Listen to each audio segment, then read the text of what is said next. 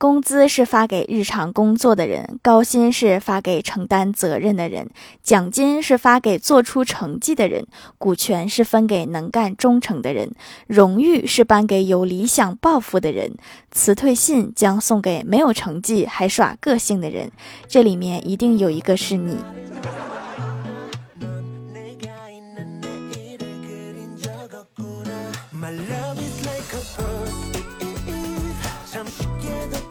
Hello，蜀山的土豆们，这里是甜萌仙侠段子秀《欢乐江湖》，我是你们萌豆萌豆的小薯条。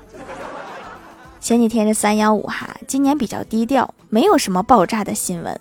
我还特意和三幺五那边的工作人员聊了聊，他们说我现在过的穷苦日子不是假的。我倒是希望这些都是假的。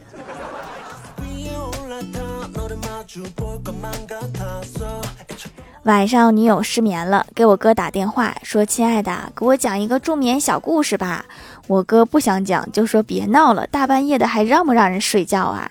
女友撒娇说：“就讲一个嘛。”我哥就说：“好吧。”从前有一个丑小鸭，它长得很丑，可是后来人们发现它虽然长得丑，可是味道还不错。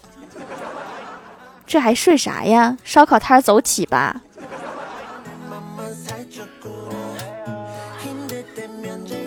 我哥打算和女友去领证，今天约出来准备好好谈一下。我哥说：“你想清楚了吗？确定要和我领证了吗？”女友郑重的点头。我哥又说：“那以后吵架生气可不能随便说分手呀。”女友说：“我知道呀，要说离婚。”你确定真的想清楚了吗？我每天上班的动力：充电、蹭网、干饭。灌水、上厕所、八卦、白嫖公司的垃圾袋儿。希望我的老板努力经营，让公司活得久一点。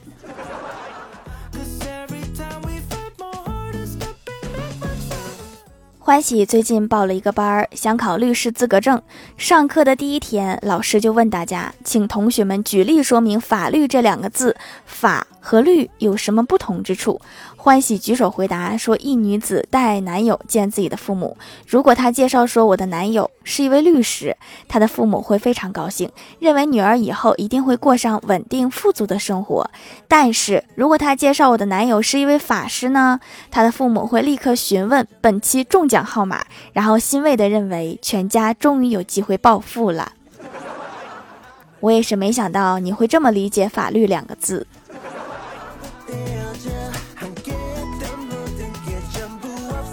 去医院做检查，排队时看到旁边有个精神科诊室，里面有一个帅哥。帅哥跟医生抱怨说：“我的客户总是抱怨，在我开车的时候找不到我。”医生问：“难道你没有车载电话吗？”帅哥说：“哎，那玩意儿太贵了，所以我在车上装了一个邮箱。”医生一愣，说：“效果怎么样啊？”帅哥说：“我居然一封信也没有收到。”医生接着问：“那你认为这是为什么呢？”帅哥说：“我觉得，当我的汽车四处行驶的时候，邮政编码也在不断的变化。这么奇怪的事儿都被他圆回来了。”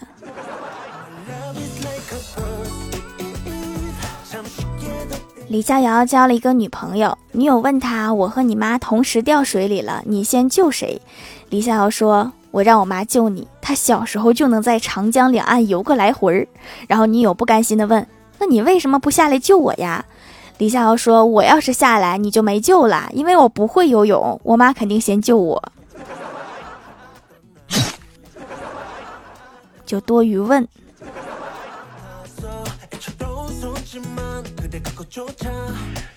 小仙儿打电话给公司领导，说他患了喉炎，不能前去上班。领导疑惑地说：“如果你是患了喉炎，为什么在电话里说话声音还不轻一点？干嘛要大喊大叫的？”小仙儿好奇地问：“我说话声音为什么要轻一点呀？喉炎又不是什么秘密。”人家的意思说你嗓子不疼吗？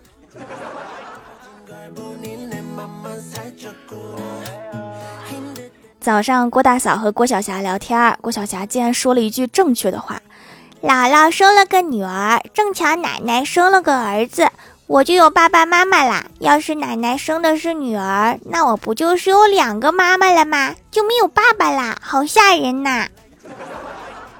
确实挺吓人的哈。还好大家都没有生错。郭晓霞因为成绩不好被郭大嫂骂笨鸟。郭晓霞就不服气的说世上笨鸟有三种一种是先飞的一种是嫌累不飞的。郭大嫂赶紧问：“那第三种呢？”郭小霞说：“这种最讨厌了，自己飞不起来，就在窝里下个蛋，要下一代使劲飞。”好像确实是这么回事儿。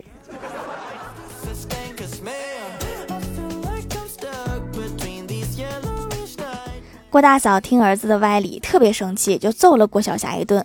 过后，郭晓霞哭着去找郭大侠。郭大侠告诉儿子说：“你妈也是为了你好，为了你长大有出息。”郭晓霞说：“真的是为了我长大有出息吗？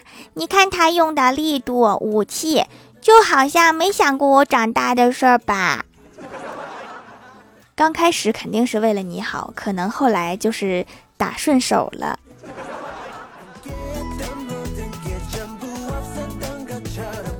跟欢喜去逛街，在路边遇到一个街头采访，他拦住我们问道：“说你好，美女，请你谈谈父母婚姻关系对子女的影响。”欢喜不加思索的回答说：“不做妈妈那样的女人，不嫁爸爸那样的男人，不生自己这样的子女。”这对孩子影响也太大了。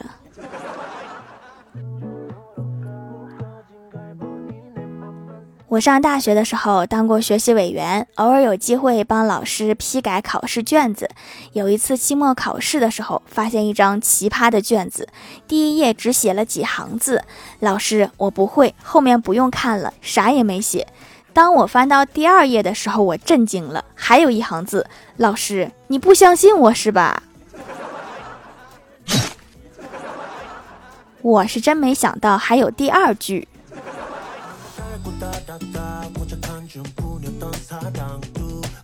期末考试完了以后，老师组织我们看了一次足球赛。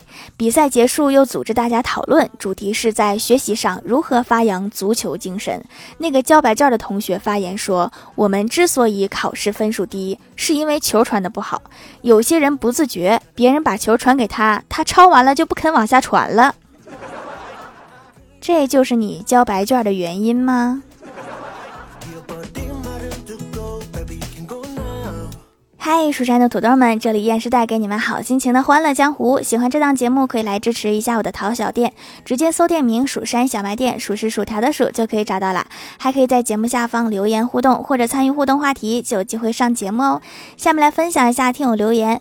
首先，第一位叫做彼岸灯火，他说我特别喜欢打篮球，记得去年冬天和小伙伴打篮球，一个同学戴着眼镜，球技不错，身体又壮，奈何我防不住他，我情急之下朝他脸上猛。呼了一口热气，瞬间把他眼镜给呼瞎了。那货摘下眼镜就要揍我，说我是技术犯规。这个绝对是眼镜人永远的痛。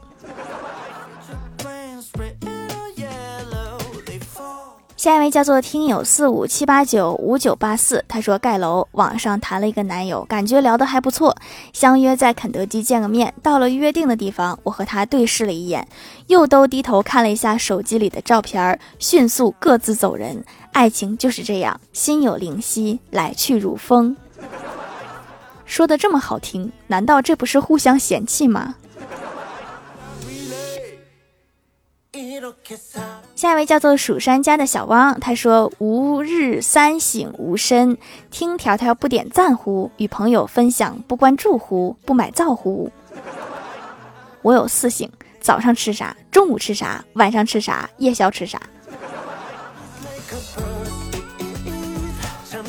下一位叫做 T 九二幺八幺五四二，他说我的皮肤偏干，冬天干的要死，夏天 T 区出油，试试手工皂，坚持使用一个月，竟然真的可以改善肤质，T 区不出油了，脸颊也不起皮了，本来有点起痘也不起了，厉害呀！洗个脸就护肤了，多顺手。下一位叫做三号薯条酱，他说想评论广告忘关了，于是我就在红包雨中艰难的滑动着一条一条的评论。这个喜马的广告真是越来越过分了哈。下一位叫做小嘴抹了鹤顶红，他说因为王者荣耀打不过别人，然后也骂不过别人，被气哭了，还是气不过，重新开一局，边打边哭。这种事儿真的太多了哈。有时候我真的想总结一下里面的吵架话术，出一本书，帮助吵架吵不过的人可以照着书一顿输出。下一位叫做叔叔叔叔跳跳跳跳，他说郭大侠夫妇去西藏旅游，郭大嫂饿了，随手拿起藏民门口的一个圆饼，问郭大侠这是什么，能吃吗？郭大侠赶紧打开手机拍照实物功能，然后跟着念这是牛粪饼，但是就像老婆饼里没有老婆一样，牛粪饼里也没有。哎，老婆你别吃啊，这里写着牛粪饼里没有饼，都怪郭大侠读的太慢了。下一位叫做匿名买家，他说敏感肌肤很多洗面奶都用不了，会发红。闺蜜给我买了手工皂，让我试试，竟然真的可以用，不会发红，不会痒，还可以修复皮脂膜，洗完皮肤很清爽，用料扎实，天然安全的洗护产品。敏感肌一定要养好了再用化妆品哈，让皮肤先强壮起来。下一位叫做 T S 加茶限量版明月，他说下课了。郭大嫂对郭大婶说：“郭大婶，姐，你家儿子考试一般考多少分啊？八十分，全班倒数第一。”郭大婶走之后，郭大嫂打了一通郭晓霞，边打边说：“别人八十分垫底，就你十分也没有。我是穿越了吗？为什么两个郭大嫂聊得这么起劲儿？”下一位叫做蜀山弟子施一光，他说：“条，你记得我名字后三个字，你记得我是谁了吗？没错，我改名字了，应该很好猜吧？毕竟整个蜀山好像就我一个人叫这个名字。我已经记住你的头像了，你改什么名我都不怕。”